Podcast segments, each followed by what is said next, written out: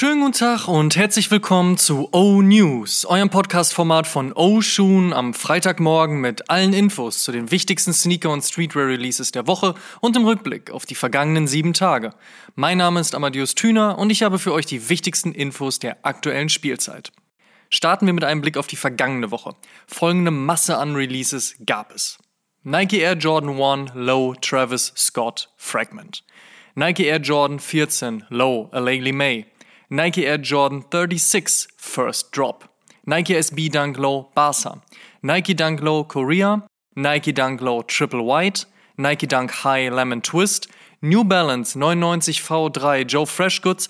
Allerdings folgt der Global Release und damit eine weitere Chance am 10.9. Weiter geht's. New Balance 574 History Class Pack. Essex Gil Cayano 14 Angelo Baquet.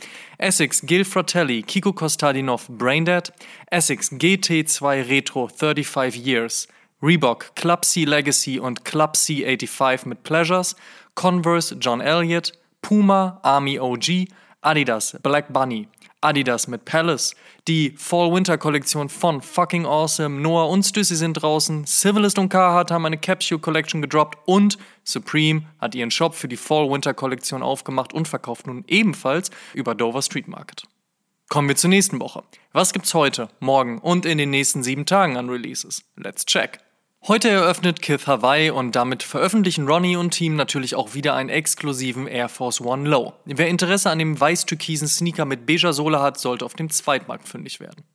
Ebenfalls heute droppt das Trippy Nike Dunk High Acid Pack im 1985 Style. Suede und in der Mitte Watt mit Farbe. Heute erscheint der Puma Suede Vintage WTT Form Stripe. Gelb wird's bei der Jordan Brand. In der Farbe erscheint morgen auch hierzulande der Air Jordan 1 High Pollen in Anlehnung an die Pollenallergie von Michael Jordan oder so ähnlich. In einigen Shops verzögert sich übrigens der Release der großen Größen, haltet die Augen daher für einen Drop in den nächsten Tagen offen. Dienstag geht's los und die nächsten Nike Sakai LD Waffles kommen und dieses Mal als Triple Collab mit Fragment. Clot und Undercover werden voraussichtlich dann im Laufe der nächsten Wochen folgen. Und ebenfalls Dienstag Back on Track, Designer Jeremy Scott und Adidas. Gemeinsam droppen sie den Forum Wings 1.0 Money und der hält ganz genau das, was er verspricht. Kommen wir zum Fave Cop der Woche. Da sage ich Air Force One Low Kith Hawaii. Ich fand die restlichen City Releases schon super und auch der ist richtig, richtig stark. Da muss ich gleich mal StockX und meinen Kontostand checken. In other news, First Look. Der Air Jordan 4 Lightning Retro war interessanterweise ja Teil der ehrlicherweise, ansonsten aber auch so ziemlich langweiligen Sneakers App Day Feierei, damit aber nicht der eigentliche Release. Somit bekommt der gelbe Klassiker am 28. diesen Monats nochmal seine Chance. Und außerdem erscheint an diesem Tag dann auch der Air Jordan 1 Low Starfish in Orange. So richtig hat Nike ihr 30-jähriges Jubiläum des Big Window Air Max noch nicht gefeiert, so langsam tauchen aber weitere offizielle Fotos auf, unter anderem vom schwarz-grünen Rotterdam. Ob dieser die Feierlichkeiten eröffnen wird und wie viele Wochen BW-Fans noch warten müssen, bleibt indes abzuwarten. Die beiden leicht umgebauten Nike ACG Air Mowops haben nun auch ein Release-Date und sind für den 3. September gelistet. Ebenfalls für September geplant der Nike SB Dunk Low ISO Unbleached in ausgewaschenem Lila auf Cord, Suede und Gumsohle. Und weitere Bilder über die anstehenden Air Max One von Travis Scott machen die Runde. Da könnte es also tatsächlich nächsten Monat schon soweit sein. Puma und Skatebrand Buttergoods haben schon wieder gemeinsame Sache gemacht und dieses Mal auf dem Slipstream Low gearbeitet.